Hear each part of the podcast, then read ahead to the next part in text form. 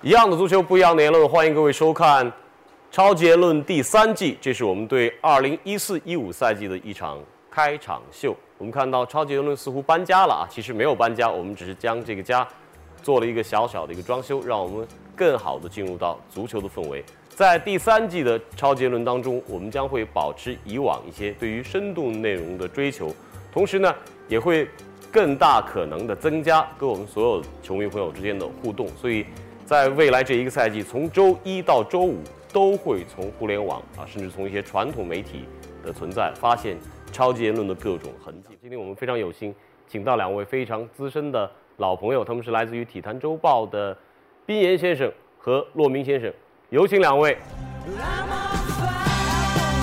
好，宾岩、骆明，来，两位请落座。今天的话题呢，跟转会有关，特别是跟西甲两个豪门的转会有关。我们先要看一下题板当中，就是 FFP 这个公平竞争的财务政策到底对哪个联赛的影响最大？哎，两位给我回答。我觉得是对法甲，对法甲影响最大，影响最大。我觉得是意甲，理由呢？因为意甲青训最差，而他们的。经济状况也不是很好，所以由于他们不准，呃，超出自己的收入来花钱的话，他们在欧战的竞争力会明显下降。这几年也确实如此。意甲青训差啊，然后呢，确实经营状况过去十年都不是很好。法甲您为什么觉得也会被 FFP 影响这么大？因为法甲它有一个花钱和挣钱的这么样一个平衡嘛。但是，你比如说法甲，呃，就现在我们接下来要讲的那些故事啊。就摩纳哥的事情，很多人都不理解詹罗，包括下面可能的法尔考为什么非要卖到皇家马德里？这个呢，我们体坛周报原来也曾经披披露过，就是这跟弗伦蒂诺的 RCS 集团有关，就是他们在现在各种呃这南美洲的迅速的经济膨胀发展，使得这些地方它要建大量的基础设施，而弗伦蒂诺干什么的呀？房地产的、市政的。所以他拿到了这个哥伦比亚的地铁，拿到了哥伦比亚的很多的项目。那么在这里头，他要迎合当地的政府，迎合当地的人，对吧？因为阿拉丁美洲现在是排斥西班牙的投资的，这个在阿根廷出现的情况是最明显的，最有代表性的，对吧？这阿根廷的女总统很牛，我就跟你中国搞好关系，我把你们全清出去，是吧？包括石油啊、什么市政这些东西的。那么好不容易。占领了这个哥伦比亚，那么因此呢，弗伦蒂诺实际上身后他也会得到西班牙政府的支持，就政府给你所有的条件，我们要把这拉丁美洲的一些市场给占过来。那么占过来，最关键的一个东西，你要在那里赢得人心，而赢得人心，现在现在你说哥伦比亚啊，我们讲原来哥伦比亚对于皇马一般，对于巴塞纳更更加有这个感情。那么现在詹罗过来以后，一看这个情况，这这詹罗这确实是做的非常非常漂亮。那么下一个再弄一法尔考，基本上就是哥伦比亚，就是基本上是西班牙的这种投资啊，或者是弗兰蒂诺、RCS，还有很多西班牙的联就是相关公司的一个一个宝地了。哇，这倒是打开了我们的视野！就是在足球明面上的运作背后，还可能牵涉到一些呃地缘经济啊，甚至是更深的。政府参与的一种痕迹。同样的，你比如说这个纳瓦斯也一样的呀。纳瓦斯，我们最后知道纳瓦斯会肯定签皇马，那是在世界杯期间。但谁捅出来的消息啊？是是是哥斯达黎加的，不是杰马良斯，是哥斯达黎加的旅游部部长。那一个旅游部部长知道自己国家的这门将要签到皇家马德里，这说明已经这个运作已经是不是普通的。运作层面了，已经是完全超越于足球之上。嗯哼所以呢，呃，现在呢，有些很多人看皇马，呃，现在包括网络啊，大家都在问，就是这皇马他怎么怎么这么干呢？呃，这后头有很多很多故事。嗯，所以足球现在已经变得越来越大，不仅仅是从表面的这么一个星际争霸来对于市场的争夺，但是我们还是要回到这个 FFP 政策上面来，这些豪门啊，包括各通。各个不同的联赛，他们到底是如何来看待这么一个政策的？如何能够让自己收支达到平衡？各个联赛反馈如何？呃，其实我觉得反应最积极的应该是西甲，他从上赛季开始，他就嗯，西西甲联盟他就是主动配合欧足联的政策，就对各个俱乐部他的收支都有很严格的要求，所以我们也看到这两年，呃，西甲把大量的精英球员卖给了英超，嗯哼，但是他很奇怪的是，上赛季西甲的成绩在欧战成绩反而是达到今年高峰，就六支球队在淘汰赛中没有输给过其他联赛球队，他他都是一一路闯入决赛，只是被自己的球队淘汰，所以我们也也觉得这个为什么我刚才说影响最大的是意甲，而不是西甲，因为西甲的青训特别好，我球员卖了之后，我有足够好的青年球员提拔而。他这个人才激励是整个拉丁世界对他提供的支持。那最后还想问一下，就是在这么一个呃明确的一个财务规定下，就是过去三年这个累计的亏损不能超过四千五百万欧元，呃这样的一个明确规定，但是呢，又对于他各个不同俱乐部的债务啊，或者说投入呢有一个分解，好像你用于青训啊，用于这些基建这方面投入不纳入到这个 FFP 的考量范围之内，那是否意味着普拉蒂尼推行的这个政策也是有漏漏洞可钻的？其实我还是很欣赏这个政策，它不光是对你的收入支出有严格要求，他还对每个俱乐部的青训，然后你的俱乐部架构有一个很明确的规定。我觉得嗯这个才是真正对欧洲俱乐部的发展起到一个良性作用，而不光仅仅是你你花多少钱买人，然后卖多少花卖了多少钱。其实这个并不是足球的根本，还是因为你的俱乐部的长远建设。所以 FFP 不仅仅是在财务方面要求一个良性的一个健康运营，同时对于俱乐部的整体的规划也有自己的考量。是这样。嗯，这方面西甲问题都不特特别大，英超好像呃顺应的也比较正常，德甲就不用讲了，这本来是最健康的一个联赛，反倒是意甲、法甲属于重灾区。当然，关于 FFP 更多深入的内容，我们有可能呃能够在超级言论当中直接面对 FFP 的这个发起人普拉蒂尼先生，我们正在跟普拉蒂尼先生进行积极的联系，也许在未来几个月，他有可能会来到北京，来到我们节目现场，看看他将如何从他自己的观点啊，从自己的角度来分析这样一个政策。啊，那接下来就是第二个话题，我觉得这是很多人都想围绕，想询问毕岩老师的。我们先看看题板啊，最顶级的球星，比如说本特纳，是不是都希望加盟皇马、巴萨？Yes or no？你们俩做个选择，是还是不是？毕岩，是，当然是。当然是，为什么呢？呃，因为这里头有两个元素。第一个呢，就是说，任何世界上任何一个球星，他加盟了皇马、巴萨，意味着，就是他已经到了全世界最顶级的，我们讲的是竞技元素啊，这样的俱乐部去效力。那么，这个对于任何一个球员来讲，这种是这种，我们我我们也大家都知道伊布拉莫维奇啊，我们也跟他接触过。这这这哥们儿，你看他老骂巴塞罗那，但是实际上他在任何跟他私人的这种交流当中，他永远把他巴塞罗那的这一战作为他最骄傲、最就就觉得被人看被人看上了，就是说你看没有，我也效力过巴 一塞罗那种一种认同感。我后来走，我怎么来不管，但是我效力过，我在诺坎普踢过球，那么一样的，呃，伯纳乌也是这个世界足球的圣殿，这个是毫无疑问的。这个呢，很多人有些异议，就是说凭什么呀？你凭什么？其实呢，这个东西没没必要评，它就是一个就是在欧洲就长期的就这么留下来这么一个文化。这这种东西呢，就是很多人是没法改变的。对，所以你一定要说这个十座奖杯和三座奖杯之间的差别，这已经没意义了。没什么意义。对，第二个呢，就是任何一个球星，他加入皇马以后，他在世界的影响力和他的这个肖像的这个销售的这个这个能量，这这绝对就是提高了。这个呢有很多的数字，我们就就没必要去去。呃贝克汉姆是一个最鲜明的代表，对吧？那么就是皇马把他带带到了就是世界的顶顶峰了。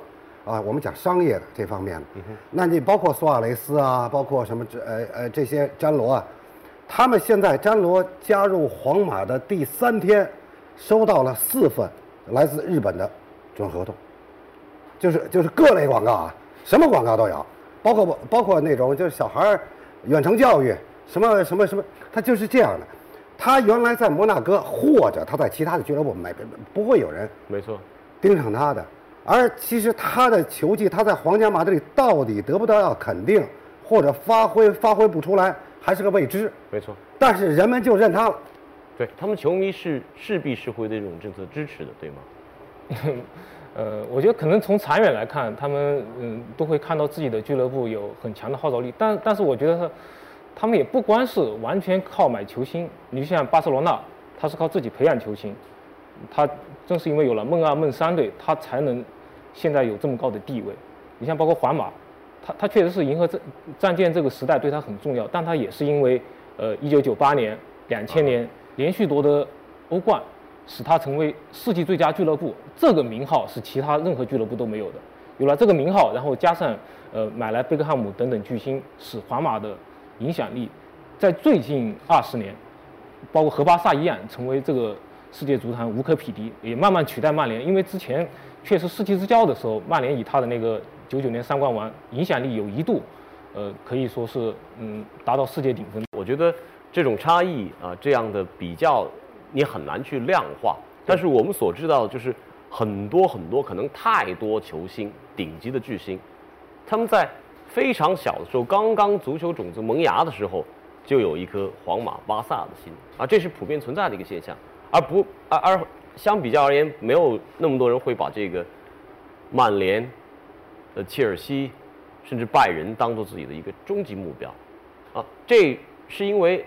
拉丁语种当中的人群，他的青训要更好，他的巨星出产率更高嘛？我觉得是这样的，就是拉丁人啊，有一种天性，他们没有呃英国人的这种幽默，英国人很幽默，也可以保持一种自嘲或者是一种呃自解，就是这种这种状态。那么拉丁人呢，他就是血液很热，他就是我看好的东西，我一定要拿到。呃，这个有点跟我们中国人有点相同，就是这个呢，其实呢，我也在拉丁区住居住很多很多年，我发现他们和我们中国人有很多地方非常相同。你比如说，呃，我我特别这次也是世界杯有一个很好的机会，跟温格坐车坐了一个小时，那就在车上就聊天吧，就聊吧。那温格西班牙语很很棒，好吧，就聊。那么他就是说了一个观点，我我当时我也觉得特别同意，就是他说，你说曼联里头或者英超的一个球队里头，他能够出现一到两名能够在皇马打主力的，你放心，留不住一年的，一定给你拿走。你比如说你你你有好的球员，C 罗拿过来了，对吧？我不惜一切代价，但是英国人呢，很很很就是很很棒，拿走拿走吧，你给我钱拿走吧。但是皇马，你现在比如说，你打一比方，曼联很有钱。曼联现在如果把，比如说打一比方，现在说把谁买走，把贝尔，或者你比如说到呃巴塞你把梅西买走，那这俱乐部就坍塌了。没错，就就垮了，就完了。所以，所以我在这个封面故事当中，我也想到有一个不同，就在于英超的俱乐部，呃，英国的绝大部分俱乐部，它都是一个有限责任公司的体系，它其实更是一个经济载体。啊，这是一个资本主义的体制，而拉丁国家很多俱乐部，西甲这两大豪门啊，包括很多呃，还有德甲所有的俱乐部，现在都是如此，都是会员制的。它是一种准社会主义的一种机制。对，盈利不是它的目目标，但是它更多的它是一定要满足会员的诉求。但这还是解释不了为什么拉丁出这么多顶级巨星，英国出不了啊。边前面的话提到了一点点，就是拉丁的这种热血，它的极致，也许能够帮他的天赋完全挖掘出来，而。以英国人为例的话，好像你堪堪要摸到那个巨星边上了啊，最后那一步就没有踏出去。我们看到像欧文，甚至贝贝克汉姆，似乎都没有走到登峰造极的那一步。我们也可以看到，就是整个足球史上最好的那些球星都是来自南美。对，你像包括阿根廷就出了三个球王级的人物：贝利、马拉多纳、迪斯蒂法诺、梅西。梅西，我觉得西班牙也。不具备这个，也没有这样的球员。他只是说，大家可以，呃，以技术很细腻的组织啊，呃，控球啊，传球啊，但也没有梅西这种，一看就是所谓野路子吧。我觉得也也出生决定论，这个非常非常有道理。其实这说明了足球这种社会文化结构当中一些最根本的东西。你到底对胜利有多么渴望？你到底是不是真正想达到出人头地啊那样的一种？除了出身，还有一个就是你的培养体系。这培养体系，欧洲是非常严谨的。没错，就把你搁在一个笼子里头。没错，而拉美的球员他是这种自然生态由街头成长的。而入殿堂。我想起了以前中国古代有一个类似的故事啊，就是这个戚家军选材的时候，啊，他选都是要选这种矿工子弟，啊，这种农夫的子弟，他不能选这个出身太高。当然，也许这是军官啊，受教育程度高一点可能会有帮助，但是普通的士兵组成一个团队的基本人员，他要选这种相对比较呃社会底层的人。是这样，包括瓜迪奥拉，很多人都是在研究瓜迪奥拉的思呃足球思路。我觉得他跟我说过一句话特重要，他需要一支球队当中，就在场上有那么一个人不听他，他就需要这么一个人，但是不能两个。对，这一个人他就是尽情的发挥自己。对，在今年夏天就有这么一个人，他别说不听瓜迪奥拉，他可能谁的话都不会听，他连他自己的话也许都不会听。这个人叫做苏亚雷斯啊。呃，我们下一个话题就是苏亚转会巴萨是否有内幕啊？有还是没有？A 还是 B？当然有了，当然有，对，应该说有吧，应该说有。话里有话。你这当然从何而来？那肯定是原来皇马想要苏亚雷斯嘛，但还是因为这个牙一咬，就被巴萨给抢了。但是其实我也为苏亚雷斯说两句话。呃，很多人不了解苏亚雷斯是属于谁，这很关键。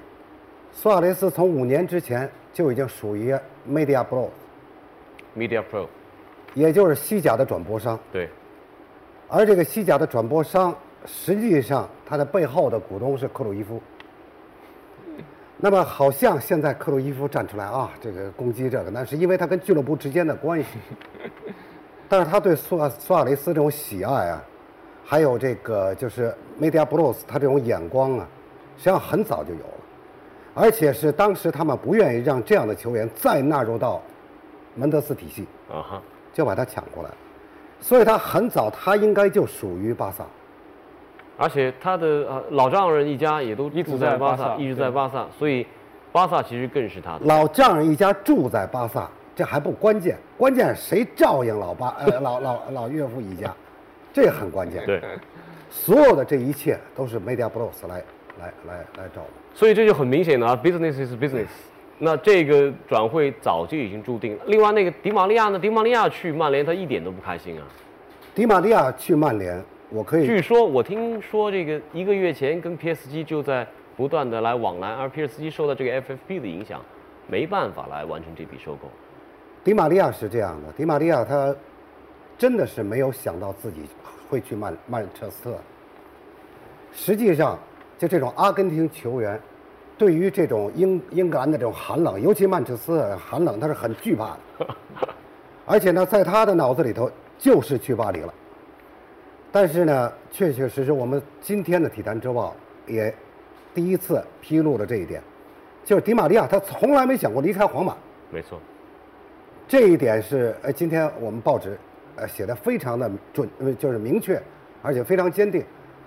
他尝试过很多的方法，来留在这个皇家马德里，但是呢，他也说了，这不是无条件的，我留在你这不是无条件，多少是有条件的。但是最后出现了这样的结局，所以今天他也发了公开信，对吧？斥责皇家马德里。因此呢，我相信呢，可能对于曼联是个太好的事儿，就是他会成为下一个斯奈德、罗本这样的人。啊，这是由爱生恨啊！他没想到他自己的一腔忠诚，最终还是被俱乐部所所放弃啊。但不说这个迪玛利亚，咱们得回到西甲这个话题当中。我们第四个话题就是西甲三强，谁最具备夺冠实力？哎，这个就是一个甄选题了啊！因为马竞，大家看到这个夏天他出出进进那么多手笔，实力并没有受到多大的损伤啊，在此前的比赛当中打皇马也是有表现的。那巴萨也有自己的加强，皇马就更不用讲。选一下，陆老师，A 巴萨，巴萨 OK。我选 B 皇马。对这个问题我都不想问你，真的我特特不想问你，因为你永远都会选这个。他马竞球迷，不，他是这个领着马竞的针，伸着一颗皇马的心。那不是，这点真不是，这点我还真的不是这样。对这三家俱乐部都充满感情，每个俱乐部都有很好的朋友，所以抛开感情，我个人认为就是说，呃，马竞是这样的，就进进出出很长的时间，大家可以看到还是这个超级杯拿下来了，但是这是有一个前提的，就在皇家马德里没有准备好。嗯哼，另外呢，自己呢更加固守，就守。但是千万不要忘了，我们打西甲是打另外的十九支球队，十九支球队有好几个比你打的手还还厉害，所以你怎么打？因此呢，第一场联赛就是一比呃就是零比零就呃零比零平掉了。那么巴萨，我我我我我很其实很失望，就是这支球队到最后，呃已经决定了哈维走，最后看了半天没有找到替代哈维的，算了，留下来了。呃，签中卫到最后又是没签成，所以呢，他是一个很不稳定的。